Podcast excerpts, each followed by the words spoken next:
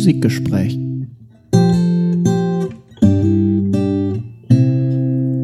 Einen schönen guten Tag. Hier, Hallo. Hier sind wieder die zwei lustigen Musikwissenschaftler aus Berlin. Genau. Und wir sprechen heute über Aretha Franklin. Richtig. Die auch quasi, wenn das alles so läuft, wie, wie wir uns das vorstellen, ähm, quasi ihren, ähm, nee, Du rechnest jetzt gerade, wann, wann ihr Geburtstag wäre. war das nicht so? Hatten wir das nicht geplant? Aber es ist nicht so. Ne? Nein. Wollte sie nicht, also dachten wir nicht, dass sie jetzt gestorben ist, aber ähm, Nee, sie ist im August gestorben. Sie ist ne? August. Wie auch immer, auf jeden Fall sie ungefähr ziemlich, sagen wir mal, sie ist vor ungefähr einem Jahr Vor, un- vor fast einem Jahr äh, verstorben. leider von uns gegangen. Ja, Genau. Aretha Franklin, die Queen of Soul. Wie sie gerne bezeichnet Scene. wurde, wie sie sich selber auch bezeichnet hat. Sie, sie hat ja, äh, es gibt da kleine Anekdoten, wenn jemand anderes sich diesen Titel geschnappt hat, hat sie da vehement protestiert. Ist das so? Ja, es gibt beispielsweise einen Twist, einen Twist mit Tina Turner, Ach. äh, die einmal auch angekündigt wurde als die Queen, als sie, äh, weil sie ja dann in Ja. den 80ern auch nochmal mega Comeback hatte Ja. mit Private Dancer und so weiter. Ja, und. Äh, Aretha Franklin war da sehr beleidigt. Ja, zu Recht. Aus musikalischer Sicht, meines Erachtens. Ähm, Vielleicht, Aretha ja. Franklin, ähm, die, die Queen of Soul, ähm, vielleicht kurz ähm, ähm, interessant, wir haben uns im Vorfeld darüber unterhalten, Scene, dass weder du noch ich, bevor wir darauf gekommen sind, Auf dieses Thema? auf dieses Thema gar nicht so einen richtigen Zugriff hatten. Also wir reden ja manchmal über Sachen, wenn wir jetzt geredet haben über Maler oder über Kinderlieder, haben wir schon irgendwo ein gewisses Vorwissen äh, und eine gewisse Meinung. Und ich weiß nicht, wie es dir ging. Ich hatte zu Aretha Franklin eigentlich kaum einen Bezug, einen kleinen Bezug, aber ähm, es ist nicht so, dass ich jetzt irgendwie ihre Diskografie in Gänze oder ihr Werdegang in Gänze äh, im, im Petto hatte. Richtig, also es ging mir, es ging mir ähnlich. Ich kannte so die, die Greatest Hits, irgendwie Natural Woman, Ja, ja. Respect, klar. und so weiter. Ja. Ein wenig sie als Person. Ja. Und ansonsten war ich nicht super firm mit, Ja. mit ihrer Biografie und mit Ja. ihrem musikalischen Schaffen und habe dann auch in der Vorbereitung auf die Sendung Ja. feststellen müssen, dass die wissenschaftliche Literatur zu ihr tatsächlich sehr, sehr mau ist. Das heißt, ich Sehr. habe mich zu weiten Teilen auf nicht wissenschaftliche Literatur stürzen müssen Ja. und habe mich da so ein bisschen durchgewurschtelt. Und ich muss sagen, ich finde es eigentlich sehr angenehm und sehr erfreulich, dass Aretha Franklin auch mit ihrem Privatleben immer ein wenig hinter dem Berg geblieben ist. trotz ihrer dievenhaften ähm, Geschichte oder das, was ihr immer so ein bisschen ange angedichtet wurde, wo sie sich ja dann auch äh, im, im Alter ähm, selbst drüber lustig gemacht hat. Äh, Du Richtig. erinnerst dich an die äh, berühmte Werbung äh, von mit, mit, mit, die, die, mit dem Snickers. die Schoko Schokoriegel-Werbung, ähm, ähm, die ich als ich als es ist ja, zehn Jahre her, die ich sehr gut Du, fand. du erinnerst dich an sie. Ich Ich erinnere mich ja. nicht an die, aber ich habe nicht viel Ja. Fernsehen geguckt. Ja, eben, da bist du halt anders sozialisiert. Äh, ich bin sozialisiert im Gegensatz zu dir. vom vom, Ja, vom ich Fernsehen bin da sozialisiert. halt so ein bisschen, weißt du, meine Bildung habe ich aus dem Fernsehen. Ähm, das ist schön. Ja, jedenfalls ähm, ist es interessant, ähm, wobei wir da vielleicht noch ein paar Sachen an, andichten können. Ja, Privatleben, sehr überschaubar, trotz ein Big Name, also ein ganz, Ja. ganz großer Name, ja, ne? Also ich meine, wir reden über Rolling Stone, hat gesagt, beste Sängerin aller Zeiten, etc. gehört zu den äh, Interpretinnen äh, oder auch Interpreten mit den meistverkauften Platten neben, weiß ich nicht, äh, die Beatles und Sinatra und Konsorten, also, also Top Ten so. Auf jeden Fall Ähm, Königsklasse. Ja, Königsklasse und dafür wirklich sehr überschaubares Privatleben und auch vielleicht in dem Kontext ähm, zu nennen, vielleicht auch irgendwo dann, was ich immer ganz interessant finde, ist dann vielleicht auch irgendwo so ein bisschen alter Ego, also so ein bisschen aufgefressen auch vom Kanon, also im Sinne von wir kennen gar nicht die Tiefe, also so es Ja. ist quasi schon fast also Aretha Franklin ist schon fast eher ein Symbol geworden dann irgendwo. Ja. Ne? Ähm, Und das gibt uns allerdings eine großartige Möglichkeit, nämlich nicht klatschmäßig permanent über ihr Privatleben Ja. sprechen zu müssen oder irgendwie ihr Privatleben in Relation setzen zu müssen zu dem, was sie gerade musikalisch durchmacht. Das wird ja sonst gerne gemacht. Ne? Ja. Oh, jetzt hat sie gerade die und die Krise in ihrem Leben Genau. und äh, deswegen klingen die Songs auf dem Album so und Ja. so, sondern wir haben tatsächlich ein sehr, sehr großes musikalisches Övre. Also Ja. ich habe in viele Sachen jetzt auch noch mal reingehört. Ich ich habe mindestens ein Dutzend Alben komplett durchgehört, in Ja. viele andere teilweise reingehört, mir Videos angeschaut und so weiter. Es ist unglaublich Ja. viel, was sie abgeliefert hat. Ja. Vieles in sehr, sehr guter Qualität, wie ich finde.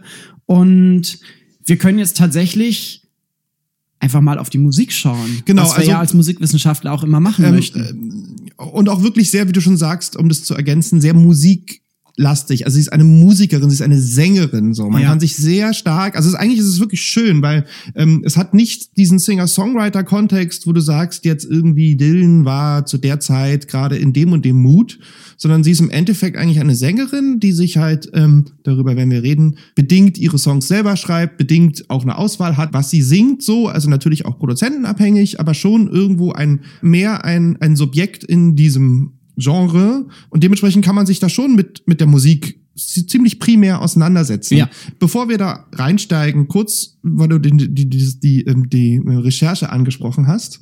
Ich habe mal nur so ein paar Zahlen, ja, die lustigen Berliner Stabikat, äh, Ja. Berliner ähm, ähm, Staatsbibliothek, Katalog, sieben Treffer, Aretha Franklin. Das ist nicht viel. Unter anderem aber auch dann Nick Hornby, High Fidelity und so. So. Also, also das ist, gilt dann, fällt dann auch schon unter, unter Okay, ist, ist getaggt mit Aretha Franklin. ist getaggt mit Aretha Franklin. Nur so, also sieben Treffer. ja.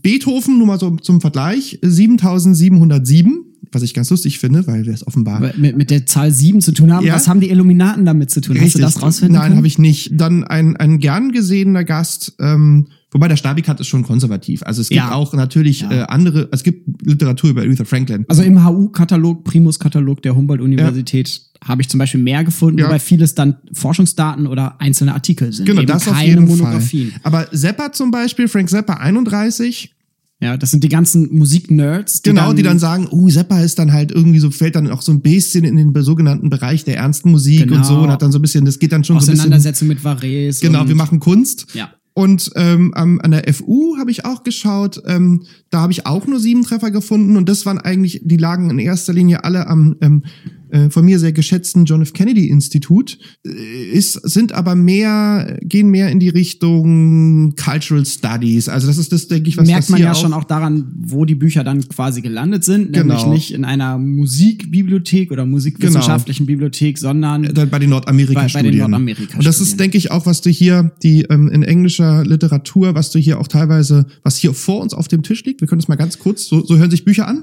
wenn man sie aufschlägt. Habe ich schön gemacht, oder? ha, hast du ganz, ganz toll Genau, also das sind dann so teilweise Biografien oder Ganz wo es genau. dann um, um, um Soul Music, um, um auch irgendwo ein Stück weit dann diesen Black Music Kanon geht. Also das sind ja dann Ja. auch, ähm, hab da mal eine schöne Vorlesung bei uns ähm, in, in Dahlem einst besucht. Also es gibt ja da mittlerweile so einen gewissen populär, populärmusikwissenschaftlichen Kanon, um das mal so ein bisschen plakativ zu nennen. Aber das ist dann so diese klassische Reihe vom, vom Spiritual, vom Negro Spiritual, was ja noch so ein bisschen äh, verfemt war, weil, weil rassistisch. Ja. Es ist dann halt dann über, ähm, über Gospel hin zu Rhythm and Blues und dann zu Soul und dann bist du irgendwann bei Disco gelandet. Also es gibt so eine, so eine, so eine sehr schöne So Linie. Kon Kon Konstruktion von so einer musikalischen Evolution schwarzer Musik. ja, kann man schon so sagen. Wo, wobei das in den letzten Jahren Wi- in der Wissenschaft auf jeden Fall ja auch wieder aufgelöst wird. Also Ja. in populärwissenschaftlichen Veröffentlichungen finde ich das noch Ja. sehr häufig. Ja. Und äh, eigentlich geht es, wenn ich momentan mir die Diskurse anschaue, eher dahin zu schauen, oh, wo finden sich eigentlich Durchmischungen und Genau. wo wird vieles auch im Pop-Diskurs sich dann angeeignet und ganz anders interpretiert, Ja. als so, wie es tatsächlich gewesen ist. es lässt sich ja letztlich auch überhaupt nicht abgrenzen. Also ich Ja. meine, ähm, das hören wir jetzt bei Aretha, kann man das wunderbar ähm, darstellen. Ähm, es lässt sich nicht abgrenzen. Äh, hat sie jetzt Jazz gemacht? Was ist überhaupt Jazz? Hat sie Soul gemacht? Was ist überhaupt Soul? Ist es Gospel? So äh, ist es dann irgendwann zu Funk geworden? Und was? Wo, wo fängt der Funk an und wo hört er auf? Wo hört er auf? Also, aber, also ich meine, dass man so, also so diese grobe Linie, also ich finde für, für Studentinnen zu sagen, so fing es an, dann wurde es Ragtime, dann wurde es Rhythm and Blues, dann kam halt irgendwie Soul dazu, weil Gospel sich reingemischt hat und dann geht es halt weiter über über Funk zu Hip Hop. Also ich man kann es Ja. grob, so kann man das kann man das schon zeichnen. Genau, wobei So. die Grenzen natürlich fließend sind. Mein Ja. Vorschlag wäre jetzt, Ja. bevor wir Bitte. in, in die Tiefe der, Ja. der Genre-Diskussion und Reden wir über Musik. zeitlichen Einordnung gehen, vielleicht sollen wir ein paar ganz kleine Eckdaten geben für diejenigen, die mit Aretha Franklin nicht ganz so firm sind. Ja, Es mag Leute geben, die. Ich hoffe, es gibt keine Leute, die ihren Namen noch nie gehört haben. Wahrscheinlich gibt es aber sogar das. Und ähm, gibt es, ich kannte mal eine, die kannte, äh, habe ich vergessen, aber das war ganz faszinierend, so eine ganz komische Kombination. Die kannte nicht Franz Beckenbauer, nicht Marcel Reich-Ranitzky und nicht Daniel Barenboim oder irgendwie so, wo ich mich gefragt habe, wie ist es möglich, im Leben an diesen drei Personen vorbeizukommen? Wenn man sagt, man kennt Barenboim nicht, aber Beckenbauer, hätte ich gesagt, okay. Wie auch immer. wenigstens das eine. Ja. Also Aretha Franklin sollte man kennen. Genau. Punkt. Bitte, So, ich gebe jetzt wirklich nur kurz Eckdaten. Geboren ist sie am 25. März 1942 in Memphis, Tennessee, Südstaaten Ja. der USA. Ihre Eltern hießen Barbara und ihr Vater, äh, also ihre Mutter hieß Barbara, ihr Vater Clarence Lavaughn, abgekürzt CL. Beide Franklin mit Nachnamen. Oh, Entschuldigung, Steen. Da Daniel piept hier einmal. Ja, ja. Das Alles Piepen gut. ist vorbei. Und als Aretha fünf Jahre alt war, zog die Familie dann nach Detroit und dieser Stadt. Piepe gleich normal übrigens. Du piepst gleich nochmal, Ja. okay, ich bin vorgewarnt. Ja. Und Detroit sollte dann auch so die Heimatstadt für Aretha Franklin werden, die sie gerade äh, in ihrer zweiten Lebenshälfte dann nur noch sehr, sehr selten verlassen hat. Was natürlich dann auch wieder so in diesen Black Music Historien-Kontext sehr gut passt. Ähm, ihr Vater war in Detroit Pastor in Ja. einer Baptistengemeinde. ja. Das war auch der Hauptgrund dafür, dass äh, die Eltern äh, dorthin gezogen sind. 1948 ließen sich die Eltern scheiden und die Mutter zog mit ihrem Sohn, den sie aus erster Ehe mitgebracht hatte oder aus erster Beziehung. Mhm. Wolltest du den Gossip eigentlich nicht raus? weglassen? Ja, aber ich möchte ein ganz bisschen auf, Okay, äh, auf ihre Lebensumstände Okay, ja. eingehen. Und Aretha wuchs bei ihrem Vater auf, Okay. gemeinsam mit ihren Schwestern und ihren Brüdern. Hast du die genaue Anzahl im Kopf? Drei? Vier? Vier Geschwister. Mhm. checken. Vier Geschwister. Der Vater selber war vor allem dadurch bekannt, dass er seine Reden, Ja. die sehr fulminant und eindrucksvoll gewesen sein sollen, auf Schallplatten veröffentlichte Ah. und damit auch durch die USA tingelte. Ah, und ja. er hat pro, also er hat Gagen genommen für, für seine Vorträge Ja. bis zu 4000 Dollar pro Auftritt. Das ist sehr viel Geld, gerade in den 50ern. Aretha wuchs also in finanziell Ja. äh, sehr guten Umständen auf und das Haus, in dem sie lebte, äh, so beschreibt sie es zumindest, war permanent voll mit irgendwelchen Leuten, die entweder aus der Kirche kamen, aus einem Musikumfeld. Leute wie Sam Cooke zum Beispiel gingen in ihrem Privathaus ein und aus.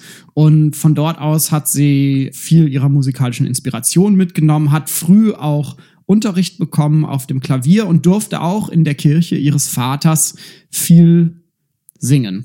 Und Wobei, ganz interessant, also ich kenne mich jetzt mit Kirchenmusik nicht so aus, aber dass es halt grundsätzlich eine kirchenmusikalische Industrie gibt oder eine Kommerzialisierung, ähm, ist so gesehen, mag viel Geld sein, aber ist so gesehen natürlich jetzt kein neues Phänomen. Ne? Also Das ist richtig, ja. Äh, das da würde sich wahrscheinlich eine sehr gute Linie zeichnen. ja, Von Monteverdi bis zu ähm, dem Vater von Aretha C.L. Franklin. Franklin. Genau. Ja. Ähm, und letztendlich, also das, was man quasi zur Erfolgsgeschichte kommen wir gleich noch. Ich äh, würde so ein bisschen am Anfang die These aufstellen, dass man ihr Leben, ihr musikalisches Leben in vielleicht fünf Abschnitte einteilen kann. Das ist als erstes ihr Lebensabschnitt, ihre ersten 18 Lebensjahre bis 1960, wo sie ihren ersten Plattenvertrag bei Columbia Records unterschreibt.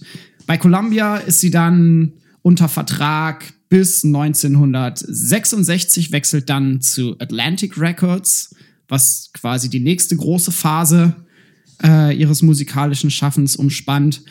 Dort bleibt sie bis 1980, wechselt dann zu Arista Records und bei Arista bleibt sie bis Ende der 90er und steht dann erstmal ohne Plattenvertrag da Und ab da ist auch ihr musikalisches Schaffen überschaubar, wenn man sich anschaut, wie viele Veröffentlichungen von ihr noch rauskamen. Das waren teilweise so ein Weihnachtsalbum oder mal einzelne Lieder, die sie veröffentlicht hat. Gründete dann ihr eigenes Label, ne? Ganz so, genau, auf dem aber auch nicht mehr viel ja, rauskam. aber dann ist man ja auch alt. Also ich meine, man schaue sich jetzt mal so diese Big Names, die Post, äh, äh Post-War Big Names an. Da ist dann auch ab also wer, wer setzt da Ausrufezeichen seit 1999? Ja, Keiner. Ich meine, ab einem gewissen Alter ist das auch anstrengend. Man hat vielleicht auch einfach andere Sorgen und man hat ja auch, auch nicht mehr Lust, permanent ins Studio zu gehen und da ja. krass abzuliefern. Eben, die tingeln dann halt rum und singen halt dann ihre Songs so. Ja. Also was ich auch, was ich auch völlig ja. okay finde. Total. So. Finde ich, finde ähm, ich total. Will ich auch vielleicht Ordnung. nichts hören anderes. Also wenn ich jetzt halt irgendwie, wenn sie jetzt noch leben würde und ich würde zu einem Aretha Franklin Konzert gehen, dann möchte ich halt auch Respect und Konsorten halt hören. Ja. So, also was, was soll ich mir dann neue Sachen reinziehen? Ja, da wärst du wahrscheinlich oft enttäuscht worden, weil sie gerade dadurch, dass sie. Ja, äh, ja, ich weiß dass sie nicht nur ihre größten Hits live gespielt hat, sondern das sehr wechselhaft war. So ein bisschen wie Bob Dylan, wo man auch immer nicht genau. weiß, äh, wie es läuft. Genau, da, dafür wurde sie oftmals kritisiert. Wobei, du hättest wahrscheinlich auch große Chancen gehabt, Respekt zu hören, wenn Na, du auf einem späten Konzert von ihr gewesen wärst, sofern es denn stattgefunden hat, weil sie viele Konzerte dann auch abgesagt hat. Sie hat ja eine sehr interessante, also gerade die Live-Alben sind sehr interessant, finde ich. Ähm, auch meines Erachtens, also aus meiner Sicht besser als die Studioalben, weil ähm, ihre Stimme da einfach viel, viel deutlicher zum Ausdruck kommt. Ähm, und ähm, einige Studioalben sind schon sehr temperiert für den äh, entsprechenden äh, Plattenmarkt. Ja. Ähm, äh, wobei ich jetzt nicht zwangsläufig von besser oder so. Ja, aber also wie sagt man, also es, es gibt ja Live-Alben, die so ein bisschen. Viele Live-Alben von ihr haben eine gewisse Energie, die genau. gut rüberkommt. Wobei genau. das vor allem für das äh, Filmer West-Konzert gilt. Filmer West ist schon krass gut. Ja. So, also. Und das, da ist sie aber auch auf ihrem Höhepunkt. Ja. Und danach ging ja ihre Karriere. Hat er erstmal. Ja, ja. Darüber reden wir sicher. Ein tiefes Tal. Ähm, wollen wir mal von vorne anfangen? Wollen wir es chronologisch machen? Wie willst du es aufbauen? Willst du es systematisch machen oder willst du es chronologisch machen? Also ich ich würde es lieber systematisch machen, okay. weil wir jetzt gerade so die ganz grobe mhm. Chronologie schon hatten. Okay. Genau. Würde dann einsteigen mit 67, 68. Also dann mit schon Atlantic Records. Mit Atlantic Records. Sehr gerne. Weil das ist halt I Never Loved a Man the Way I Love You von 67 mit Respekt drauf. Mega Durchbruch. Und 68 Lady Soul. Ja. Ähm, das sind quasi die Alben, die Aretha Franklin auszeichnen und letztlich ihren Ruhm begründen. Wir können darüber streiten, ob was vorher und was nachher kam. Ich habe da auch meine Meinung zu. Aber das sind die Alben. Also so. auf, auf jeden Fall äh, haben die haben diese Alben sie in den USA super bekannt gemacht. Und ich habe aber auch mal geschaut, wie sah es denn in den anderen Ländern aus? Und es ist tatsächlich ein amerikanisches Phänomen. Was meinst du mit amerikanischem Phänomen? Ich meine, als allererstes das ganz offensichtliche, die Chartplatzierungen. Ja. Wenn wir uns anschauen, das 67er Album I Never ja. Loved a Man, I Love You, ja. hat zwei Grammys gewonnen ja. in den USA und war auf dem ersten Platz in den R&B-Charts, ja. auf dem zweiten Platz in den Pop-Charts. Ja. Außerhalb der USA, aber gar nicht chartgelistet. Weder in UK hm. noch in Deutschland. Das ist natürlich interessant. Das wusste ich nicht, bevor du es mir gesagt hast. Ja, ähm, das steht da nicht. Doch, steht Doch, da. steht da. da. Daniel hat die, da äh, hat die Diskografie vor sich. Richtig. Äh, ähm, steht da, weil da nichts steht. Das ist, da steht natürlich auch was, würde John Cage jetzt sagen. Interessant. Ja. Aber, also, kurzer Ein Einwurf. Sehr gerne. Das ist ja immer so ein bisschen das Problem, der Blick aus, von uns, wir, wir jungen Burschen, ähm, und der Revival-Blick sozusagen, dass wir, äh, ich sollte nicht sozusagen sagen, haben wir doch gesagt. Ähm, Buzzer. Äh, ähm, dass wir, wir gucken jetzt von jetzt nach hinten ja. chronologisch. Und es ist uns im Grunde genommen unvorstellbar. Also, ne, wir haben ja gesagt, 67, Respekt, überall tausendmal gehört, tausendmal verwurstelt, politisch, historisch, dieser Song. Aber den kannte in Europa sozusagen, als er rauskam, keiner. Richtig. So. Und äh, also die, die Stellung von Aretha Franklin ist ja. in den USA wenn man zumindest sich die kommerzielle Seite anschaut, auch nochmal eine ganz, ganz andere in Deutschland. Äh, erfolgreichste Single von Aretha Franklin. In Deutschland? In Deutschland von der Pl- Chartplatzierung her. Hau Welches Jahr? Sag, sag.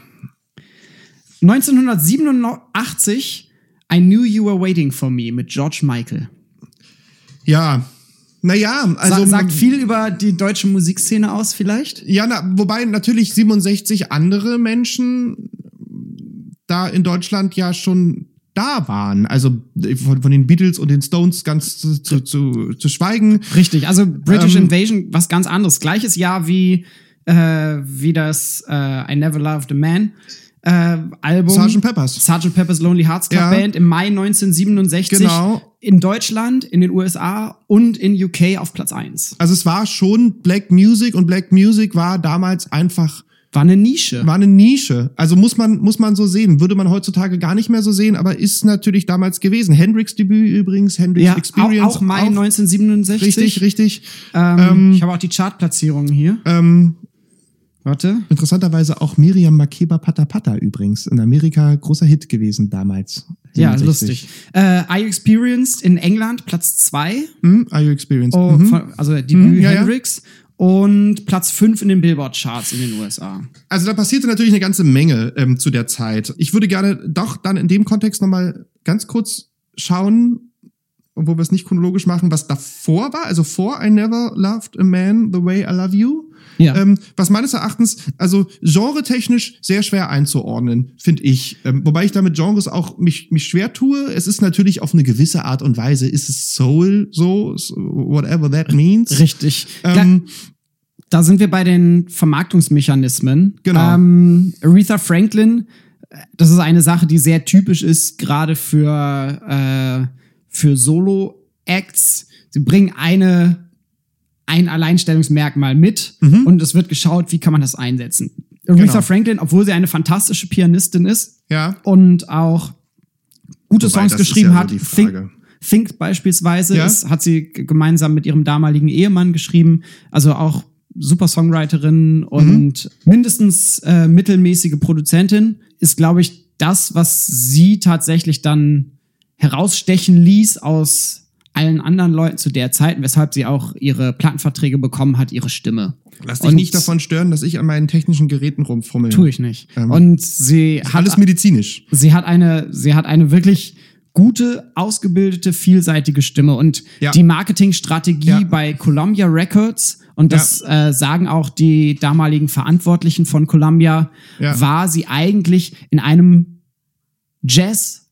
Jazz-Bereich zu platzieren. Naja, also da, da könnte ich halt einsteigen, weil vor, bevor sie zu, ähm, Atlantic? zu Atlantic geht, Ja, ging, Columbia, ja. das, das war schon Jazz. Also wenn du dir das 65er Live-Album Yeah anhörst, das ist, also wa- was auch immer, also Jazz natürlich, also ich meine, Es war, es waren Swing-Balladen. es war ein Swing, es war eher, es war Standards. eher Swing es, und es war Standards. sehr poppig, also es sollte auf diesen Pop-Jazz-Markt Genau, also abzielen. das war- nicht, es ging nicht Richtung Bebop Nein, oder, nein, also- oder irgendwie cool Jazz, was ja Genau. damals dann auch super en vogue war, sondern es ging tatsächlich Ja. um ein Massenpublikum, Ja. um die Art von Jazz, die Theodor Adorno äh, Zeit seines Lebens abgelehnt hat. Darauf Sehr- zielte das eigentlich ja, ja. ab. Und Breite sehr- Streicherarrangements, ja, Bläser-Sections mit dabei. Ähm, lustigerweise war Ray Charles zu jener Zeit, also so um 65 rum, auch so auf den auf dem Trip. Ja. Ne? Ähm, also gerade was so diese Live-Arrangements betrifft, Ja. ähm, ist ja dann, der war ja dann schon 67, war Ray Charles ja dann schon ein bisschen weiter in Anführungszeichen. Der war ja dann schon eher aus seinem Country-Trip. war halt schon 20 Jahre im Business fast. Ne? Ja, ja, der war dann schon auf seinem Country-Trip und ähm, aber wenn man, wenn man das halt mal so zusammenfasst, also ähm, das war, also wie gesagt, 65 war Aretha schon, ähm, das war, war eher Swing und, und 67 wurde das dann ein bisschen mehr, ging es ein bisschen mehr in die Rhythm Blues, ein bisschen mehr in die Soul-Richtung, wobei da natürlich, ähm, also Ray Charles, I Got a Woman 57, das ist zehn Jahre früher. What I'd Say 59, das ist äh, auch extrem viel früher. Motown, große Phase, 59 bis 72. Ähm, Diana Ross, The, The Preems wurden schon 61 gesigned. Marvin Gaye war am Start. Alles auf Motown. Alles auf Motown. In, Little ein, Stevie ein Wonder. Detroiter Label. Ja, nee, genau. Ähm, Little Stevie Wonder war am Start. Also sie hat jetzt, sie hat 67 und auch 68 hat Aretha Franklin mit ihren Alben definitiv das Rad nicht neu erfunden. Nein. So, also das sollte man si- sicherlich festhalten hier. Aber sie hat auf einmal eine Marktlücke für Ja. sich finden können, Ja. wo die Musik in der Art und Weise, wie sie, wie sie sie gesungen hat, auf einmal sehr gut ankam. Ich habe hier ein Ja. interessantes Zitat aus einem Buch von Michael Awkward. Soul Covers. Und er beschäftigt sich, jetzt muss ich einmal kurz blättern. Erzähl du mal was kurz in der Zeit, wo ich blätter. Ja, ähm, ich finde nebenbei bemerkt ähm, das 67er Album, ich finde das 68er Album besser, Lady Soul. Das ist vielfältiger, das ist äh, auch, äh, was die Tempi betrifft, ähm, ist es einfach variabler und ähm, ich finde die Arrangements wesentlich schöner. Ähm, wobei mich die Musik in der Tat n, ähm, nicht so wahnsinnig fasziniert. Ich würde da parallel andere, interessanterweise männliche Kollegen, wenn wir da auf eine gewisse musikhistorische Relevanz gehen, ähm, wobei wir in dem Kontext auch nochmal über Respekt reden sollten, würde ich schon, nee genau, äh, Bobby Womack war damals am Start. Ja. Das ging Marvin ja dann, Gaye. Marvin Gaye, I heard it through the grapevine. Also Marvin Gaye war schon vorher da. Er ist ja dann von Motown auch, hat sich von Motown emanzipiert und hat andere Musik gemacht. Also I heard it through the grapevine war ein Jahr später. Ähm, aber Clarence Carter hatte sein Debüt. Desmond Decker, Israelites, gut, ich gebe zu, das ist jetzt mehr Jamaica. Trotzdem, Rocksteady, ähm, Curtis Mayfield, The Impressions, äh, hat, ähm, also Curtis Mayfield hat 68 sein eigenes Label gegründet äh, mit The Impressions. Otis Redding, Dog of the Bay, war auch Ja, 68. Also da kam eine ganze, mega ganze Menge. Knaller. Und, und, und äh, nebenbei bemerkt war Miles Davis war da schon bei Bitches Brew. So, Ja. was natürlich hinkt. ja, der, also, der Vergleich hinkt, weil es äh, dann doch musikalisch schon sehr anders ist. Ja, ja. Aber es, es zeigt einfach mal, was, was musikalisch da alles passiert ist. Also es brodelte ja um das Jahr 68 herum, passierte unglaublich viel. Da gehen wir gleich auch noch drauf ein. Genau. Ich habe äh, das Zitat Bitte. mittlerweile gefunden. Es ist quasi eine Bewertung, die er vornimmt über die Aufnahmen, die Aretha Franklin gemacht hat, bevor sie zu Atlantic gegangen Mhm. wird, weil ihr vielfach vorgeworfen wird, dass sie, dass das musikalisch irgendwie zu unspezifisch ist und man nicht richtig weiß, wer Aretha Franklin überhaupt musikalisch ist. Und er schreibt auf Seite 77 Ach so, er schreibt über vor allem über das Album Unforgettable, Mhm. wo Aretha Franklin ähm, Dinah Washington Songs covert. Ja.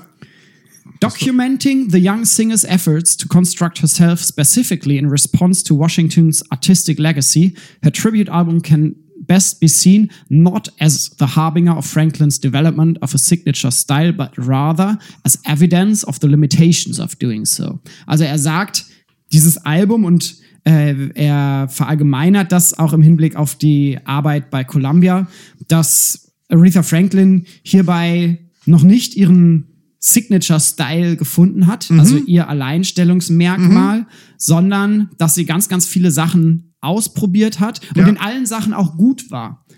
Ähm, Ja. bloß halt eben nicht ihr tatsächlich ihr Ding, ihre Stimme, Ja, ihre ja. Musik gefunden hat, mit der man sie dann auch marketingtechnisch gut platzieren konnte, um zu sagen, das ist Aretha Franklin. Marketingtechnisch waren 67, 68 war das das Ding War clever, für, für Aretha. super. Ähm, und ähm, ich habe äh, eine Frage an dich. Ja. Warum oder weißt du, warum ihr Nummer eins Hit Respect letztlich ähm, zu dieser Hymne der afroamerikanischen Befreiungs- und Frauenbewegung war? Oder warum, warum ist das so? Also warum wird das, ist, stimmt das oder ist das ein, ein Blick in die Vergangenheit? Also, warum das Ja. so war, lässt sich im Nachhinein ja immer schwierig beantworten. Richtig. Aus Also man, we shall overcome oder so, das ist uns allen klar. Ja. So, aber wurde das, wurde Respect entsprechend eingesetzt? So, also das ist ja dann so die Frage. Ja, also es scheint tatsächlich eher eine Aneignung gewesen zu sein. Okay. Also der Song selber, Respect, stammt aus der Feder von Otis Redding. Ja. Ähm, ist ein paar Jahre vorher bereits veröffentlicht worden von Otis Redding. Otis Redding, äh, selbes Baujahr, also ein, ein bisschen ein Jahr, ein Jahr, 42? ein Jahr älter, 41. Äh, äh, Curtis Mayfield übrigens nebenbei bemerkt 42. Also das sind also Ja. wirklich Zeitgenossen, das sind wirklich Lebensgefährten. Ja. Ja. ja? Und äh, eigentlich behandelt der Text in der Otis Redding Version ein ganz anderes, eine ganz andere Geschichte. Mhm. Erwartbar. Die Geschlechter sind vertauscht, Ja. weil Otis Redding als Mann singt. Und Oft übrigens, gerade so, also ganz kurzer Ka- Einwurf, covert sie in der Black Music Szene passiert ja sowas sehr oft. Also nicht nur in der Black Music Szene, das war ja beim Rock'n'Roll auch so, ne? Ob das jetzt dann ähm, Songs waren äh, von, von Fats Domino, die dann halt Bill Haley gesungen hat, oder aber auch on Otis Redding. Also da werden viele Songs hin und her geschoben, gerne auch Perspektiven gewechselt, äh, was relativ Usus war. Ja, damals. was vielleicht damit zusammenhängt, dass vieles von solchen Sachen auch aus, aus so einer mündlichen Tradition Genau. stammt, Genau. ähm, in der so etwas natürlich leicht vorgenommen wird. Wir kennen das selber alle, dass, dass man zu was für Anlässen auch immer, zum Geburtstag, zum Rumblödeln, beim Fußballspiel irgendwie Ja. bekannte Melodien nimmt Ja. und die umtextet, beim Fußball passend zur jeweiligen Sport, Situation. Beim Sport, ist, ist, ist ja ganz, auch, ganz üblich. Auch wissenschaftlich erforscht. Also Ja. ist ja sehr, sehr, sehr, sehr auch wissenschaftlich auch durchaus relevant und interessant teilweise. Genau, was wir, wir Sport- packen ein Buch dazu in die Literaturliste. Ich habe eins im Sport- Kopf. Du hast eins im Kopf, gut. Ja. Das, Ähm, da, da werden sich dann aber die Menschen wundern, dass, dass- da ein dass Buch da ein über, über, über drin ist. Fußballgesänge drin das ist. ist egal. Ähm, Äh, gibt es ein Fußballlied von Respect? Nee, gibt es überhaupt eine Melodie auf Aretha Franklin? Nee, nicht. Gibt viele Sachen, aber glaube ich, fällt mir nicht. fällt mir jetzt auch nicht fällt ein. mir also, ein. also Respect, warum? Also, genau, zu, zu Respect. Und Aretha Franklin hat diesen Song dann für sich so interpretiert, dass sie die Hausfrau ist, die zu Hause Ja. ist und sich um das Haus kümmert, Korrekt. ähm, Aber die Kohle hat. aber die Kohle hat, weil Ja. sie nämlich nicht verheiratet ist mit dem Mann, Ja. sondern eine Affäre Aha. mit diesem hat oder oder eine Liebschaft. Man muss ja nicht. Das ja steht nicht da aber nicht im sein. Song. Woher steht weißt du steht das? da nicht drin, Ja. aber sie kriegt Geld vom Staat. Und als Aha. verheiratete Frau war man damals nicht berechtigt, Geld vom Staat zu kriegen. Also das kriegte man nur, wenn man einen alleinstehend Subtext? war. Es, gab, es gibt einen Subtext. Ich Aha. führe eine Beziehung mit einem Mann Ja. und kassiere Geld vom Staat. Ah ja. Ähm, man kann es interpretieren, warum würde ich kein Geld mehr kriegen, wenn ich mit dem Mann verheiratet bin? Das zieht ganz stark darauf ab, dass die Grundannahme des Staates war, der Mann ist der Versorger, der sich Ja. um die Frau zu kümmern hat. Was zu der Zeit wahrscheinlich auch so war. Für f- 99 Prozent der Haushalte galt. Oder f- Ja. Man weiß nicht für wie viele, für Ja. viele auf jeden Fall. Ja. Und äh, Weil die Frage natürlich ist, ich bin ja da immer, bin ja da sehr, sehr genderoffen. Ich, mir geht's ja nicht um Geschlecht, sondern mir geht's ja an dem Punkt immer sehr viel um, um Arbeit und Wertschätzung von Arbeit. Also die Frage, ob Kinderarbeit, also nicht Kinderarbeit, also ob Arbeit äh, an den eigenen Kindern zu Hause und Hausarbeit jetzt anstrengender oder besser ist als äh, äh, Arbeit irgendwo im, im, in, der, in der Industrie. So, Ja. äh, das ist immer so ein bisschen die Frage. ähm, Naja, Ja. aber wie du weißt schon. in, ja? in, in der Bezahlung wird Ja. äh, Arbeit zu Hause ja, und der Wertschätzung auch. total Immer noch. Nicht wertgeschätzt, wird ja nicht Wird, bezahlt. wird nicht wertgeschätzt. Ähm, wird immer noch nicht wertgeschätzt. Und, und Aretha Franklin Ja. ver- verlangt Respekt in Ja. dem Sinne und dadurch schwingt da zum einen eine feministische Message Mhm, mit das drin auf jeden Fall. und das Ganze wurde auch ausgeweitet und interpretiert im Kontext der, des Civil Rights Movements. Da, das, das, das würde mich interessieren, weil Ja. da sehe ich den Zusammenhang nicht. Und ich habe hier ein Zitat, Selbes wieder aus, aus dem Michael Awkward Buch, Ja. Nein. Seite 75. Mm. Zitat. Like Mark Anthony Neal, I believe that the notion of Aretha being the voice of the black liberation movement has been overstated. But it apparently served the undeniably deep needs of groups of people at the time and subsequently. If Otis Redding felt that he lost his song respect to that girl, Franklin herself recognizes that she lost it both to nationalist and to feminist listeners who hear and continue to hear it as infused with anthemic racial and gendered meanings she insists she did not intend. Das heißt, äh, sie selber hat diese, Ja, ja, hat es eigentlich nicht angestrebt, dass der Song so interpretiert wird. Er wurde aber so aufgenommen und Aber sehr brav. Se- sehr. Also ich finde ihn schon sehr brav. Also zu sagen halt. Das stimmt, du ähm, kannst ihn natürlich aber auf der Straße singen All im Sinne I, von. I'm asking is for a little respect a little when you respect. come home. Ja. Ist schon sehr, sehr brav. ja. So. Also, ähm, das ist. In der Art und Weise, wie sie ihn singt, allerdings schon wieder nicht. Der, der Stimmklang, finde ich, ist sehr fordernd. Und Ja. du kannst es halt eben weiter nutzen. Du kannst einfach, give me a little bit respect. Give me respect. Und das Ja, ja. war ja eine der Forderungen äh, von schwarzen, der schwarzen Bürgerrechtsbewegung, da, dass es einfach auch um tatsächlich Respekt ging, weil ja die Rassentrennung offiziell aufgehoben war, Klar. de facto, und das spüren wir bis heute, ja. keine vollständige Gleichberechtigung zwischen weißen und schwarzen Menschen in den USA besteht, sondern Genau. Rassismus und vor allem die, die Bevorzugung von weißen Menschen ist nach wie vor Bestandteil des Alltags. Ich gehe sogar fast so weit zu behaupten, ähm, wieder mehr. Also ich hatte ja, den Eindruck, seitdem wir eine Stärkung nationalistischer Strömungen, ja, nationalistischer politischer Thema. Ideologien haben. Es wird ganz, es wird gerade in dem Zusammenhang momentan ja. viel diskutiert. Ne? Also wir bitte, bitte, äh, alle Zeitzeugen sollen mich bitte korrigieren, aber ich habe schon den Eindruck, dass halt Ende der 80er, Mitte bis Mitte der 90er dieses Thema weniger diskutiert adaptiert wurde. Ja, und wobei man nicht vergessen darf, dass es Anfang der 90er gerade in Deutschland auch nochmal ja, sehr ist auf jeden, in ne, Deutschland, ne, ja, aber, starken äh, Nationalismus und also das, äh, damals war Rassismus alles gab. überschaubar. Also damals war alles überhaupt nicht PC.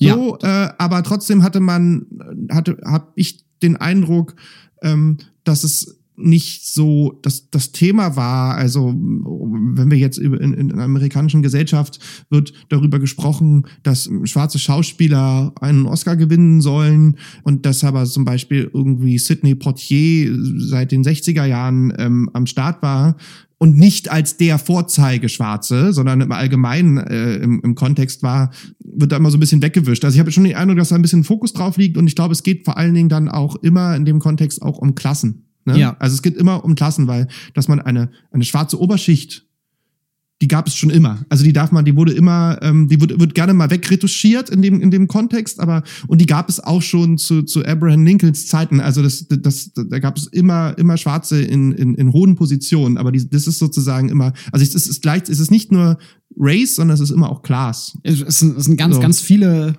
ne? Diskriminierungsdiskurse, die sich teilweise auch genau. überlappen und ja. teilweise auch überdecken. Also ja, ja. Ma manche Diskurse so. äh, werden so stark in den Vordergrund geholt, dass andere Diskurse dahinter verschwinden. Also gerade der der Race, äh, gerade der Class-Zusammenhang äh, ist ja in den letzten Jahren so ein bisschen in Vergessenheit geraten, wird ja. gerade wieder so ein bisschen ausgebuddelt.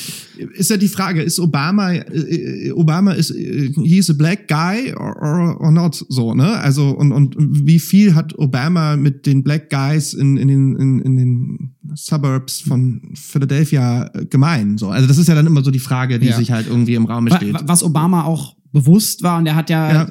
er hat relativ bewusst im Wahlkampf ja nicht Wahlkampf als Schwarzer für Schwarze gemacht, genau. sondern, sondern wusste, als Schwarzer ist er sowieso schwarz und er braucht dieses Thema nicht ausschlachten. Es wäre auch, es wäre auch peinlich gewesen. Als Schwarzer ist er sowieso schwarz. Ja. Ist auf jeden Fall ein cooler Satz von dir. Äh, ähm. und, und er braucht dieses Thema nicht politisch ausschlachten, weil es auf der politischen Agenda ja. ihm auch nichts gebracht hätte. Es bringt nicht nochmal zusätzlich irgendwie Input. Und Obama hatte ja zum Glück auch politische Inhalte, die ja. unterstützenswert waren, im Gegensatz zu anderen Präsidenten vor und nach ihm. Richtig, was nicht bedeutet, dass die Linke ihn nicht trotzdem aufgefressen hat. Ähm, aber das ist meistens Richtig. so bei den Linken, äh, ja. dass sie sich gegenseitig auffressen. Traditionell eigentlich schon. Ich als Linker kann das behaupten. Ja. Ähm, der Feind ist immer in den eigenen Reihen. Was, was interessant ist, aber äh, komisch. Zu Aretha. Ich finde aber trotzdem, oder zu Respect in dem Kontext, ich finde einen Impressions-Song, ähm, This is My Country, der zu derselben Zeit rauskam, schon griffiger, wenn es um politisches Statement geht. Ne? Äh, ähm, also wo es ja, wo Curtis Mayfield ja halt eben davon singt, dass viele Menschen halt behaupten, das ist nicht mein Land, aber es ist auch mein Land. So, also ich meine, das ist natürlich viel direkter und also Respect ja. ist schon in der Tat ein bisschen subtil. So. Wobei wir da natürlich gerade in den Mechanismen äh, der Popkultur drin sind. Ja. Das Schöne an so einem Song wie Respect ist, dass er eben in so vielen Kontexten funktioniert ja. und halt eben nicht als rein politischer Song gelesen ja, werden kann, ja. sondern du kannst ihn auch einfach als du, du musst ihn nicht mal streng feministisch im Sinne von, von einer politisch-feministischen Agenda, die dahinter steht, genau. lesen, sondern du kannst auch einfach sagen, das ist hier die Aussage, die äh, die Hausfrau ihrem Mann entgegenfeuert. So, hab ein bisschen Respekt mir gegenüber. Ja, ja, ja, absolut. Und, und äh, das kann man im Großen als wieder. auf der Mikro- als auch auf der Makroebene anwenden. Und das ist das Gute. Und er ist Pop. Und genau. ich glaube, also ich weiß jetzt nicht, wie äh, Curtis Mayfield The Impressions zu der Zeit gelesen wurde, aber ich gehe davon aus, dass wenn Aretha schon nicht in Deutschland gehört wurde, ein Curtis Mayfield noch viel weniger auf der Welt bekannt war. Also das war dann ja schon wirklich ja. mega Nische. Und äh, ähm, das ist auch eine Strategie, die Jerry Wexler der äh, Aretha zu Atlantic Records geholt hat und sie dann dort produziert hat Mhm. und über Jahre sehr, sehr eng mit ihr zusammengearbeitet hat. Das ist etwas, was er auch angestrebt hat. Er hat von Anfang an auch die Strategie verfolgt, dass er, ähnlich wie Motown das mit seinen Leuten gemacht hat, Mhm. Aretha nicht nur an ein schwarzes Publikum richtet, sondern bewusst auch versucht, auf den weißen Markt zu drängen, auf den Popmarkt. Wir alle zu der Zeit. Klar, weil das war der große Markt und auf ab Apro- Ende 60er war es auf einmal auch möglich, dass sich die, diese Märkte verbanden. Vorher, vorher war es super schwierig. Es hat ja dann auch Ja. seine historischen Gründe, dass es sowas wie die R&B-Charts und die Ja, ja, Pop-Charts ja. gibt Ähm, und so. Nebenbei bemerkt, James Brown, Say It Loud, I'm Black and I'm Proud auch halt 68, ne? Also, und da auch, das ist ja dann auch wesentlich, oh, also das ist ja dann schon, das ist ja doch wesentlich offensiver. Wobei 68 und 67, ja, da wendet, da wendet sich, Da- da wendet können wir- sich das da Blatt. können wir eine andere, können wir eine eigene Sendung zu machen. ja. Da können wir ja, das gipfelte ja dann auch irgendwie 69 in Ja. Woodstock und ähm, da gab's ja auch, also wie gesagt, Jefferson Airplane war da am Start, ähm, Bob Dylan war eine große Nummer, von British Invasion ganz, ähm, ganz zu schweigen, Ja. aber gerade auch der James Brown Twist weg vom Swing, Rhythm Blues äh, hin zum, ja, zum Funk, zu den Vorläufern von Funk, Ja. was ja Bootsy Collins dann ja auch mit George Clinton weitergeführt hat. Da du, würdest du was sagen, oder? Habe ich dir den Bootsy Collins Ich- äh, na, äh, Verweis geklaut. Ich finde Bootsy Collins einfach geil. Von Ja, mir aus können wir, ja, von mir ja. aus können wir einen Podcast nur über Bootsy Ja, ey, Collins machen wir, machen. wir das nächste Mal. Ähm, das Aber ist dann brauchen wir auch so Sternensonnenbrillen. Ner- Nerdwissen, genau. Dann gehen wir ein bisschen mit George Clinton, der jetzt seine letzte Tour leider, kommt leider nicht nach Deutschland. Ah, äh, ähm, also ist noch nicht, an, noch nicht announced. Du bist hier so zettelaffin, möchtest du was ich, sagen? Ich, ich schaue nur so ein bisschen. Mein Vorschlag wäre ansonsten, dass wir dem würde- Publikum einmal die Möglichkeit geben, Respekt zu hören und danach Ja. sprechen wir darüber weiter. Bitte, na klar. Wir Sehr hören gerne. von Aretha Franklins 19, ich, ich kündige das jetzt an, wie, wie in so einer Ja, Radiosendung. bitte, hau rein. Wir hören vom 1967er Album I Never Loved a Man. Ich habe den Titel falsch aufgeschrieben. Okay, soll ich's machen? Mach, mach, mach du. Sehr geehrte Damen und Herren, Dieter Thomas Heck Gedenkstimme. Wir hören jetzt von 1967 Aretha Franklin mit Respekt von ihrem Album I Never Loved a Man the Way I Love You. Viel Spaß. Sind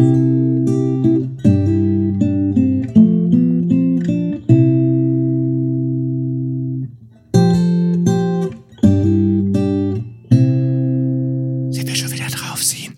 Ja, Daniel. Okay. Ich glaube, man hört uns. Ähm, ich würde gerne ähm, ergänzen, wo, wo wir jetzt ihr, wir alle Respect äh, von, in der Studioversion gehört haben, unbedingt ähm, live at Filmo West Respect. Weil das ist sozusagen so ein bisschen die Punk-Rock-Version. Ganz genau. Auch Ähm, hier wieder, Jerry Wexler äh, Ja, wird hier zitiert in, in der Biografie von Mark Bego. ja, ähm, dass das sein Konzept war, dass er eben gerade mit diesem Konzert auch in Nachfolge an, an das Woodstock Festival, das ja sehr weiß dominiert war vom Ja. Publikum her, auch wiederum versuchen wollte, den Rock mehr reinzubringen, um eben auch ein weißes Publikum zu erreichen. also das Filmo West Publikum ist, ist groß. Und ist sehr gemischt. Ähm, ist sehr gemischt, es ist groß, es ist Filmo West, es ist nicht Filmo East, wo äh, Jimi Hendrix zum Beispiel aufnehmen durfte. Also man hatte da trotzdem immer noch eine Trennung, eine Genre-Trennung. Ähm, aber geschenkt, ähm, ich will ein paar Sachen sagen, da reden wir von 71. Ja. Äh, und da ist sie schon eher State of the Art in dem, in, was, was das Album betrifft. Auf jeden Fall, da ist ja ein Star auch Ähm, und Genau. Hat, legt ein super Live-Album hin. Und dann kam natürlich, also wir, wir reden natürlich dort über, also die Musik ist in den Jahren unglaublich fortgeschritten. Also Ja. auch alles, was auf dem Rock'n'Roll-Sektor passierte, hat sich komplett überlebt mit Led Zeppelin und Black Sabbath, die dann da waren und sich halt einfach auch die gekommen sind, um zu bleiben. Dann, äh, ähm, da war es dann auch vorbei mit, mit Beat-Musik.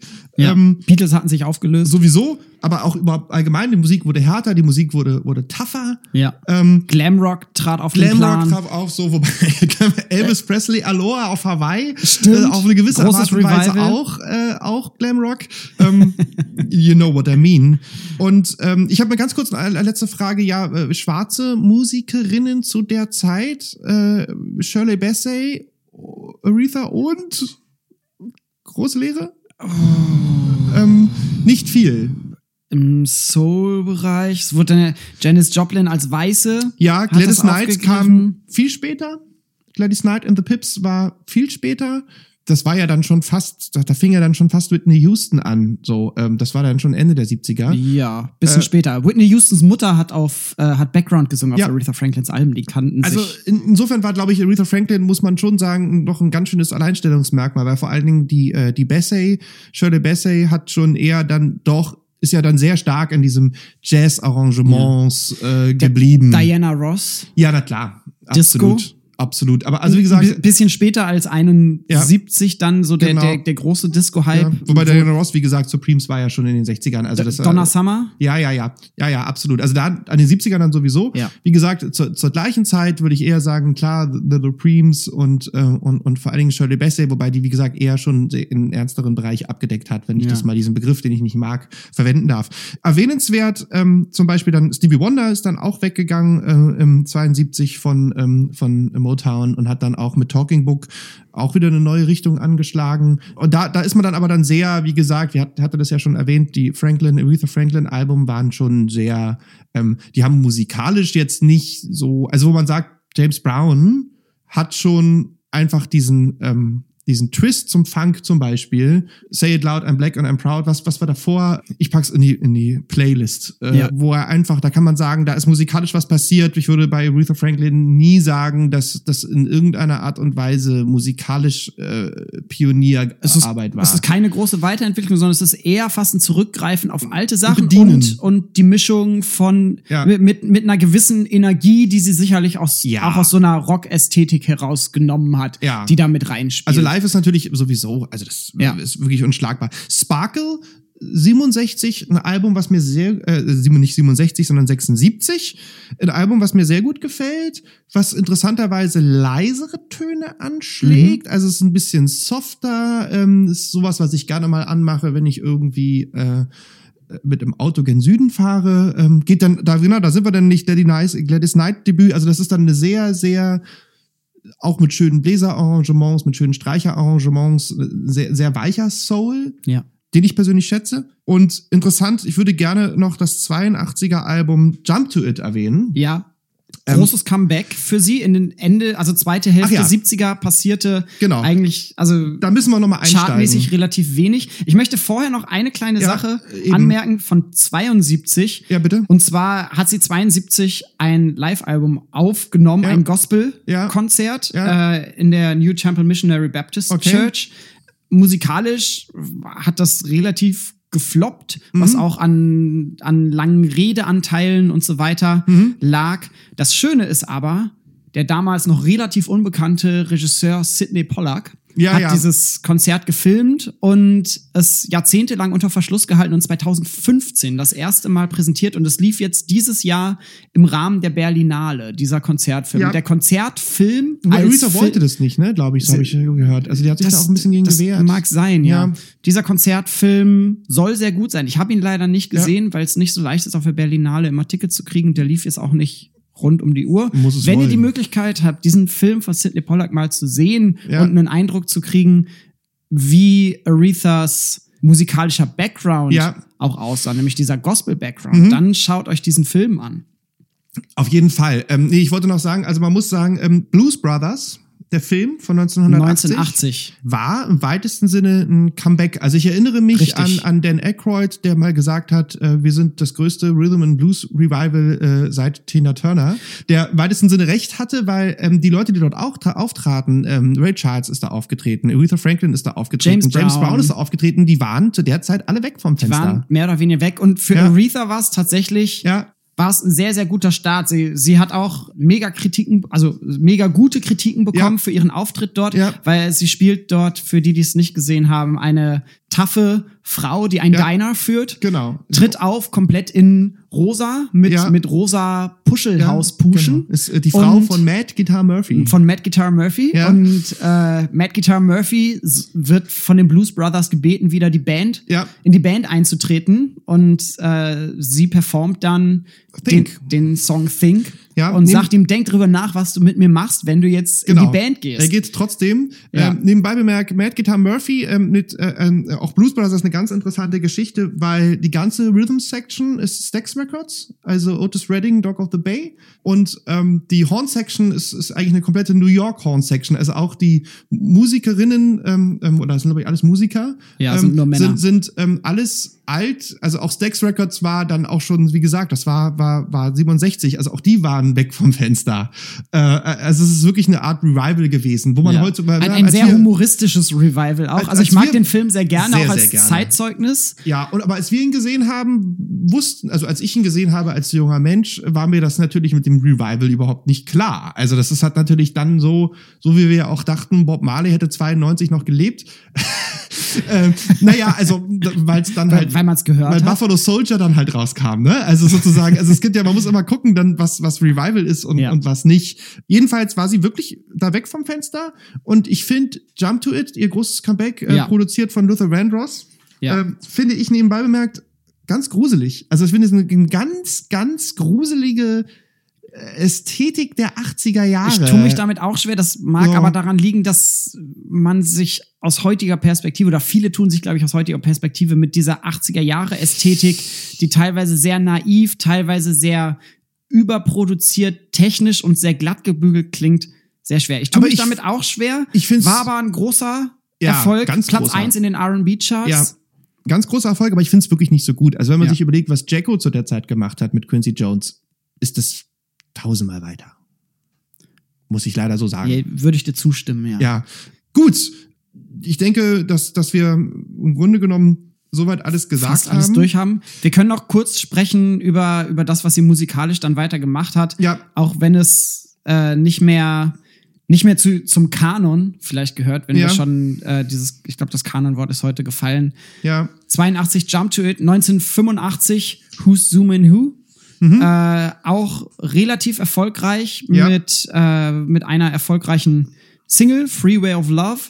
Und 87, ich hatte es schon angesprochen, die in Deutschland erfolgreichste Single von ihr, von der Chartplatzierung her, I Knew You Were Waiting for Me mit George Michael im Duett. viele Kollaborationen zu der Zeit, auch Ganz mit Mariah genau. Carey etc. Mit den Eurythmics. Ja, ja, ja, ja. Also da, da hat sie dann doch irgendwie ein bisschen, ein bisschen gescheffelt. War ja auch so dann so die Zeit der, der Supergroups Genau, und und, so. und, äh, äh, ne, 85 Live Aid und Ja, ja, ja, äh, ja, We ja. Are the World. Also Ja, ja. das, der Kollabo-Song ja, schlechthin. ja, genau. Und da, da mischte sie schon noch mit, Ja. wobei sie damals eben auch schon quasi als ältere Diva vermarktet wurde. Ne? Ja. Es war nicht mehr das frische junge Gesicht, sondern Ja. sie hatte ihren Ruf aus den 60ern zum Glück noch mit rüber retten können in die 70er Ja. und hat da quasi ihre, ihren Ruf als Queen of Soul weiter gefestigt. Wollen wir Ich möchte noch ganz kurz auf, auf die 90er Ja, bitte. hinweisen. Eine Sache, die ich zumindest musikalisch noch interessant finde, 1998, A Rose is Still a Rose. Von ganz, ganz vielen Leuten produziert. Ich glaube, sie hat zehn ProduzentInnen auf diesem Album, die sich die Lieder aufteilen. Super stark RB beeinflusst. Musikalisch wirklich ganz, ganz weit weg von dem, was sie in den 60ern gemacht hat. Und der Titelsong wurde äh, produziert von Lauryn Hill. Und ich muss Ja. sagen, diesen Titelsong finde ich tatsächlich sehr, sehr gut, wenn man sich den anhört. Das Welcher war das jetzt? Äh, a Rose is Still a Rose. Ja, Kann ja. man, kann man sich super anhören, ist tatsächlich 90er Jahre RB at its best, möchte ich sagen. Und danach sind so die ganzen Sachen, die sie noch rausgebracht hat, ehrlich gesagt, dann wirklich nicht mehr so meins. Also es sind dann wieder viele Kollaborationen, Ja. ein Weihnachtsalbum. Und 2014 dann ihr letztes Album, Sings the Great Diva Classics, Ja. wo sie sogenannte Diva-Klassiker singt, was auch immer das dann ist. Also sie Ja. performt unter anderem äh, einen Song von Adele.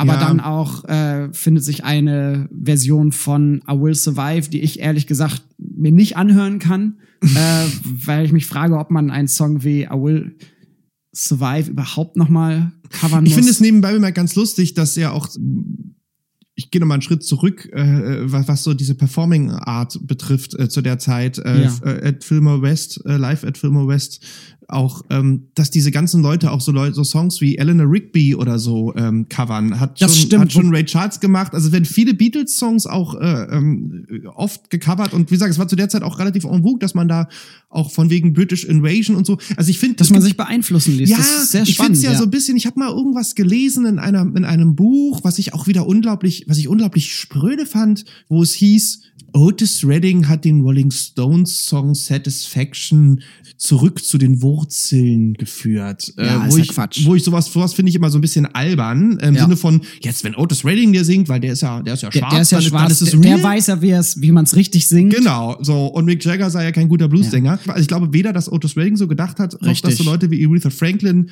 Also ich glaube zum Beispiel, der Song Eleanor Rigby ist einfach, da kann man auch viel draus Da, machen. da hat sie Bock drauf gehabt. Ja. Und äh, klar, das ist, das ist dann schön, man nimmt so einen Song, kann seine eigene Version draus machen, Ja. hat Spaß daran Ja. und greift damit tatsächlich was aus einem aus einem anderen musikalischen Genre auf Ja. und erweitert damit auch sein potenzielles Publikum. Bei, bei Eleanor Rigby finde ich es insofern sehr spannend, als dass da vom Text eigentlich von Eleanor Rigby gar nichts mehr übrig geblieben ist. Nee, nee. Also weder die Akkorde noch die Melodie oder sonst also, also, also, es ist, also es ist in der Tat so, diese Eleanor packen wir auch in die Spotify-Liste. Also Live Ja. at Fillmore West, Eleanor Rigby ist auf jeden Fall auch ein, geile, ein geiles Teil. So. Ja, me mega gut. Ja. Äh, Aretha Franklin selber wurde auch gefragt, wie das denn mit Soul Singen aussieht und ob das was äh, genuin Schwarzes wäre und sie lehnt so etwas auch ab. Ja, äh, das ist halt zum Beispiel dann immer eine Sache, wo ich dann halt auch sage, dass es, da muss man wirklich, wirklich vorsichtig sein, inwiefern so eine Race, Class, Gender-Debatte auch dann in diese Protagonisten, hattest du ja vorgelesen, hineininterpretiert wird und Ja. hin auf, aufgestülpt wurde. So. Und ähm, ich finde das das, ist oftmals die Macht der Diskurse, die das tut. Ich finde das Und immer sehr sympathisch, dass sich Musiker, Bob Dylan ja auch, etc., ja auch immer dann so ein bisschen dagegen gewehrt haben. Richtig, die Ähm, wissen ja auch, wie es wirklich aussieht und gerade so im Showbusiness, äh, da singt jeder mal von jedem was und man ist von so vielen Leuten beeinflusst. Aretha Franklin hat auch alles Mögliche an Musik gehört und sie hat nicht nur Musik von schwarzen Leuten gehört und gemocht und Albern. nachgesungen. Das geht ja gar nicht. Nee, Also, zu, äh, zum Glück nicht. So, ja, nein, also ich meine, bei mir geht's ja so weit, dass ich teilweise nicht mitkriege, ob, also mir ist es, ich, wenn ich Musik höre, dann interessiert es mich ja nicht, ob die, welche Hautfarbe die haben.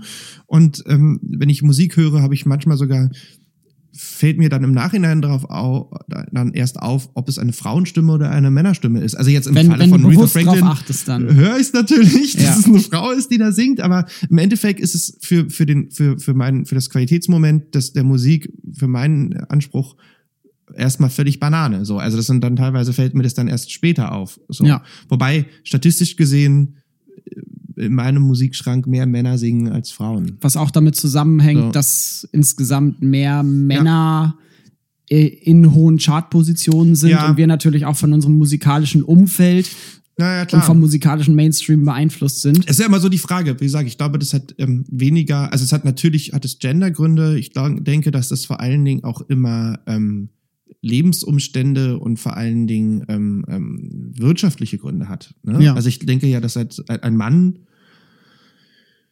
ja, ne, haben wir ja angesprochen jetzt schon, ähm, ähm, weiß ich nicht, Curtis Mayfield oder so äh, hatte da, glaube ich, mehr, mehr, ähm, hat einfach wahrscheinlich mehr Budget gehabt und einfach mehr wa- Zeit. Was, was wurde Frauen überhaupt und musste sich zugetraut in nicht den, um die Kinder kümmern. ja, was und wurde musste- Frauen zugetraut ja. in den 50ern, 60ern, Ja. 70ern, 80ern, heute eigentlich noch im Musiksektor? Also nach wie vor Ja. ist die Rolle der Hausfrau eine Ja. Hausfrau und Ja, kein Hausmann in den meisten Wie Fällen. gesagt, und es geht da gar nicht um, um, um, um, Wertung. Also es geht extrem um Wertung, aber Ja. es ist halt sozusagen, selbst wenn jetzt irgendwie Curtis Mayfield der Meinung gewesen wäre, seine Frau muss Karriere machen und er würde gerne bei den Kindern bleiben, wäre das in den 60er Jahren auch wahrscheinlich nicht gegangen, selbst wenn er es gewollt hätte. Also es wäre sehr er wäre schwer komisch gewesen. angeschaut worden auf jeden Fall. So, ja. Man wird immer noch komisch angeschaut, aber Ja. auch anno 2019. Ähm, aber also, ne, das ist ja, da geht's gar nicht viel um Gender, sondern da geht's eher so um Aufgaben. Aber Ja. ähm, ja, wie, wie, kommen wir jetzt da zu dem Ende? Wir, es gibt, wir könnten Kategorien machen, aber eigentlich sind die so kurz, dass ich mich frage, ob man die überhaupt einjingeln müsste. da, dann jingeln wir sie nicht ein. Wir, singen, wir jingeln sie ein. Was sagt Wikipedia dazu? Ganz kurz. Ganz kurz, wenig, aber gar nicht so schlecht.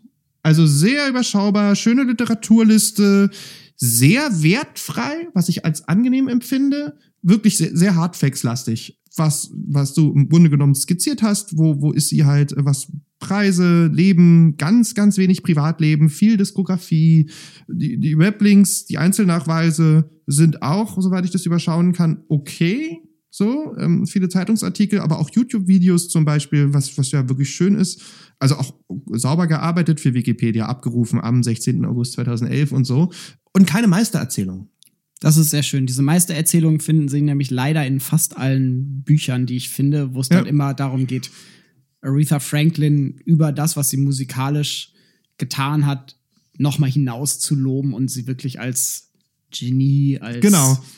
was auch immer Also darzustellen. Äh, und das ist was, was wir vielleicht auch aus unserer wissenschaftlichen Perspektive gerne mal so ein bisschen ablehnen. So die genau, also Genie-Erzählung, die wir hatten ja. Maler Wikipedia, Ja. äh, wo es ja wirklich dann hieß, da hatten wir uns ja noch drüber lustig gemacht im Sinne von, er hat mit vier irgendwie angefangen zu komponieren. War es nicht sogar Klavierunterricht Ja, zu ja, geben? oder mit sechs hat er angefangen, Klavierunterricht zu geben oder so. Oh, jetzt bin ich gegen das Mic, gegen das Mic gestoßen. Microphone check, one, two. Ja, bist drauf. Okay. Genau, und das findet man jetzt hier bei Wikipedia zum Beispiel nicht. Also ich finde den wirklich Ja. sehr, ähm, also ich finde Wikipedia-Artikel, die ich lese, ohne dass ich halt irgendwie sage, was für ein Scheiß, äh, sind gute Artikel. Das sind so ein bisschen so wie Bundesliga-Schiedsrichter. Wenn man, wenn er Ja. nicht auffällt, Und ist in der Kürze liegt die. Würze hierbei. So. Genau. Und wie gesagt, Diskografie ist auch völlig. Die, die Diskografie, muss ich sagen, also ich habe mir den Ja. Wikipedia-Artikel nicht durchgelesen.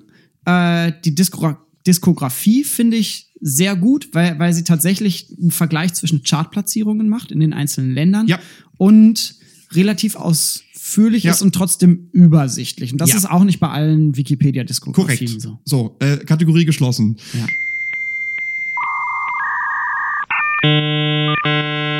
Nächste Kategorie, my personal. ja, gerne My Personal. My Personal. Jetzt wird's persönlich. Ja, Blues Brothers. Punkt. So. Blues Brothers für dich? Ja, schon. Also das ist das ist meine Berührung, wobei ich natürlich jetzt auch bin ja ein, Was an Blues Brothers? bin ja ein etwas älteres äh, älteres Baujahr als du. Äh, Aber du warst noch nicht auf. Doch, war, warte mal. Warst ich war, du, ich du war warst gerade auf 1980 der Welt. noch nicht auf noch der nicht Welt. auf der Welt. Aber ich habe dir trotzdem Welcher Jahrgang bist du? Magst du es sagen? Nein, das darf man kann, bitte lesen Sie auf meiner, 2003. auf meiner Biografie in meiner äh, bitte, bitte lesen Sie im Internet meine Biografie. Daniel, Ähm, du bist schon im Stimmbruch? Dr. Daniel. Ähm, jedenfalls, ähm, nee, aber ich bin sehr früh mit Blues Brothers in Verbindung bekommen, also jetzt im zarten Alter von neun oder, oder von zehn. Also wir befinden uns dort Anfang der 90er Jahre. Äh, und da war das, das war meine Berührung mit Aretha Franklin und habe das, wie wir ja eingangs der Sendung erwähnt haben, nicht wirklich weiter verfolgt. Bis jetzt. So Schön, dass wir es nochmal rausgeholt haben. würde aber trotzdem, also ich habe, die ich erwähnt hatte, von Marvin Gaye über The Impressions, über Bobby Womack, über Clarence Carter, über Otis Redding, ähm, steht alles in meinem Musikschrank. Marvin Gaye steht auch in meinem Musikschrank. Ich habe eine CD, die heißt auch irgend so Polydor äh, äh, Compilation äh, Aretha Franklin, The Queen of Soul. Und ich glaube, ich würde es dabei belassen. Also man könnte überlegen, ob man die Live at Filmo West sich noch äh, aus, aus, aus gewissen Gründen in den, in, den, in den Plattenschrank stellt ich bin überschaubar überzeugt. Also, äh, obwohl ich es nicht, ich, also ich, ich halte es nicht für schlecht. Im Gegenteil, super. Aber es ist nicht so, dass ich sagen muss, das muss ich jetzt haben. Ich und Aretha, wir sind total dicke. Vielleicht bist du auch aus diesem, oh, ich muss das haben, Alter raus. Ich weiß nicht, wie es bei dir ist. Ich bin ja schon seit- sehr seitdem ich- sammlerlastig. Seit, okay, seitdem ich Ja. Spotify nutze, also Ja. du siehst hier sind meine Ja. vier Schränke mit Naja, du CDs. warst ja noch nicht bei mir, Scene. Wir kennen uns so lange und du warst immer noch nicht Ich war bei mir. noch nie bei ich komm, dir. Ich gehe immer zu Scene, weißt du. So, in es in, so in anderthalb Wochen ist es soweit. Auswärts. Dann, äh, dann komme ich vorbei. Nächste Woche, Schatz. ja, Nächste- anderthalb Wochen von heute an. Nee, nee, du kommst Also zehn am, Tage. Am Samstag vorbei, diesen Samstag. Ach stimmt, ist diesen Samstag. Oh, stimmt. Ja, ja in, genau. In, in, in vier Tagen. Ja, hoffentlich hast du, hast du dich jetzt ver, verba- hast du keine Zeit jetzt doch. Ja, doch, ich habe Zeit. Gut. Klar, Nee, ich für, hab- für ich hab- Party bei Daniel. Ich habe ein bisschen mehr CDs im Schrank. Ja. Und ich habe da auch nicht aufgehört. Ich bin da schon immer noch sehr leidenschaftlich. Ja, ich habe tatsächlich, äh, Oh. da bin ich dann Pragmatiker, Ja. mit dem Erwerb eines Spotify Pro-Accounts Ja, meine CD-Sammelzeit ja, so ein bisschen beendet und ja. finde das ehrlich gesagt sehr schön, viel streamen zu können.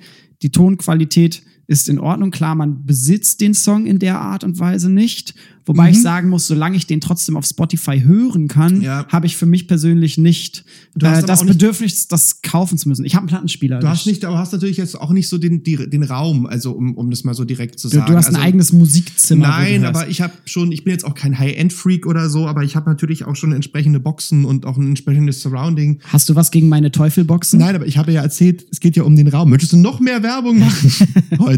Äh, ähm, ich habe ja einen entsprechenden Raum, wo, wo auch Klang sich ein bisschen mehr entfalten kann. So, also ich habe, ich höre einfach gerne CDs und ich, über meinen Receiver, über meine Anlage und dann hau ich das halt auch drehe ich das halt auch auf. So, und ich finde, das, das ist einfach was Haptisches. So, es ist ein bisschen zu fitzelig, ähm, jetzt äh, das, mein Handy da halt irgendwie anzuschließen. Whatever. Du und Aretha sehen? Aretha und ich, ich, ich komme gerade nicht drüber weg, dass du meine Musikanlage disst. Nein, Das, das Boxenpart nein. 600 Euro gekostet Ja, damals. ich sage, es ist auch eine Teufelbox. Ja, Teufel sponsert uns. Jetzt komm, also du und Aretha? Äh, ich habe mehrere Berührungspunkte, natürlich ein früher auch Blues Brothers tatsächlich. Und äh, die eigentliche, die, die emotionalere Verbindung habe ich aber darüber, dass ich äh, Gitarre spielen durfte zu Schulzeiten für quasi die ganzen Musikprojekte. Also es gab immer jedes Jahr ein so ein Musical, was aufgeführt wurde vom, Gab es un- nur vom einen Gitarristen in Unterstufenchor. Schleswig-Holstein? Nee, aber was? ich war der Beste an der Ja, Schule. ja, ja, ja, und, ja, ja, Sin. äh, und, und ich habe mich hochgeschlafen. Ja, ja, natürlich. ja, normal. Ja. Und ich, ich durfte dann bei diesem Musical Gitarre spielen immer. Ja. Und es gab auch einen, es gab auch einen Rhythm and Soul Core, der dann später Okay. nur noch Soul Core hieß. Rhythm und, and Soul ist und- ja auch eine abgefahrene ja, genau, Mischung. hieß wahrscheinlich früher Rhythm and Blues und dann Ja, ja. wollten sie weg von dem Blues-Ding in Soul reinbringen oder so. Auf jeden. Fall Soulcore hieß es Ja, dann nachher okay. nur noch.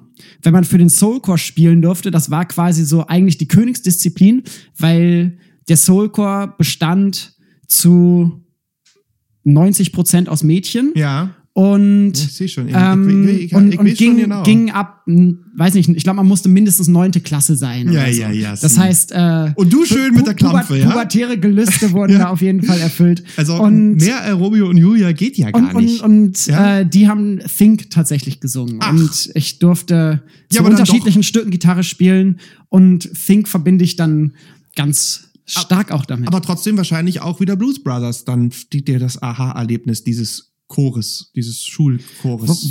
das, äh, das Repertoire habe ich ja nicht Aber da zusammengestellt, das ja weiß ich nicht Think genau. Von Blues Brothers. Also dadurch ist es bekannt geworden, Ja, ja. aber der Song selber ist knapp mehr als zehn Jahre älter. Logo. So, aber äh, ja, gut. Aber Der- also, die große Bekanntheit kam dann. wahrscheinlich lässt sich das dann jetzt in, in, deutschen, in der deutschen Provinz dann doch über den Film herleiten. Das stimmt, ja. Äh, ja, Ja, das, das, ist, das ist my personal, die Erinnerung an, äh, schön. an meine Gitarristenzeit bei diesem Chor. Ja, Sin, dann würde ich sagen, äh, wir haben viel über Aretha Franklin geredet, wir haben äh, viel ähm, drumrum geredet. Ja. Ähm, Du weißt, ich gebe ja gerne Bewertung am Ende der Sendung. ja, ab. ich, darf ich noch was sagen? Ja. Ähm, äh, musikalische Analyse Soul hat mir jetzt auf dem deutschsprachigen Sektor noch, Ah. das hat mir das Buch gefehlt.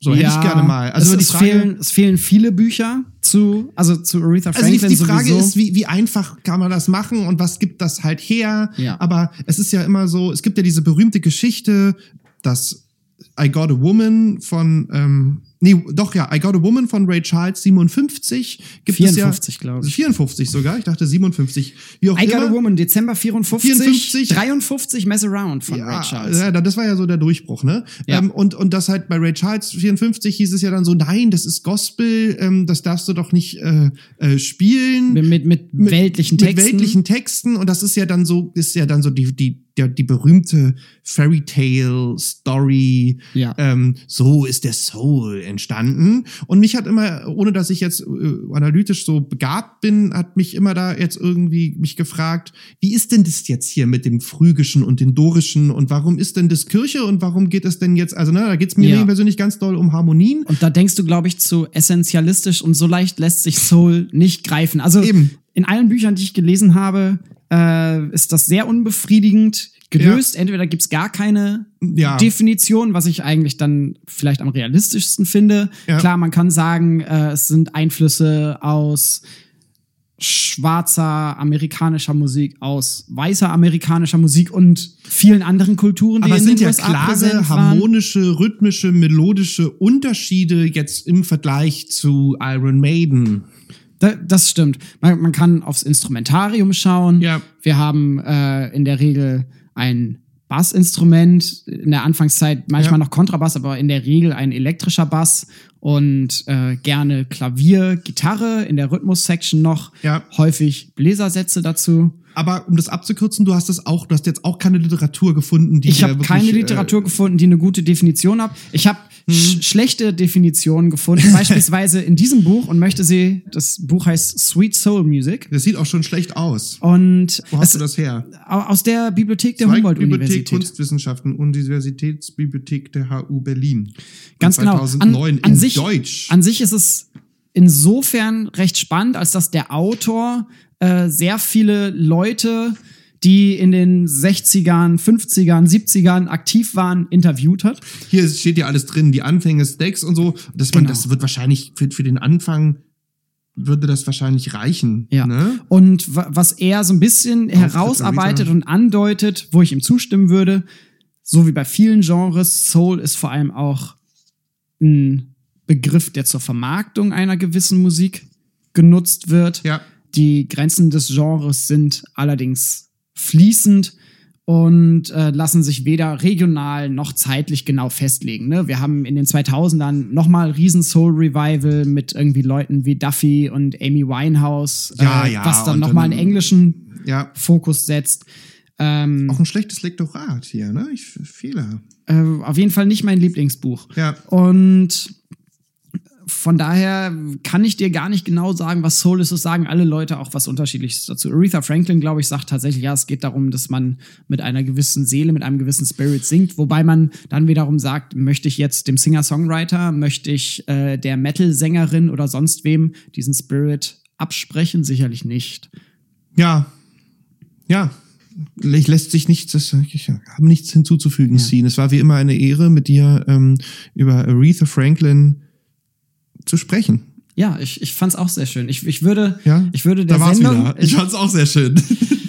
Sie, wie fandst du es heute mit mir? Ich, ich fand's sehr gut. Ich würde Ja? der Sendung fünf Respects und vier Things geben. Ja, okay, alles klar. Ähm, bis zum nächsten Mal. Seid gespannt. Bis bald. Einen schönen Abend, Tag, Morgen oder Genau. wann Oder auch wie immer heißt es bei der. Truman Show? Und wenn wir uns nicht mehr sehen, guten Mittag, guten Abend Und gute Nacht. Genau.